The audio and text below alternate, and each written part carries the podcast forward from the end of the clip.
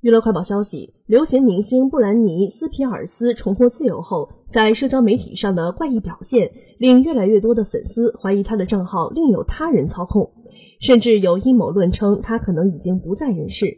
对此，他只能用视频加以驳斥。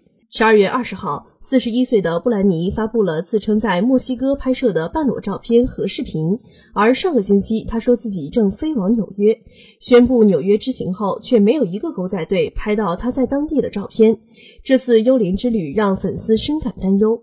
不过，有知情人告诉媒体，布兰妮和阿斯加里一直就打算去墨西哥晒太阳。之所以声东击西，谎称去纽约，是为了甩掉可能尾随他的粉丝和狗队。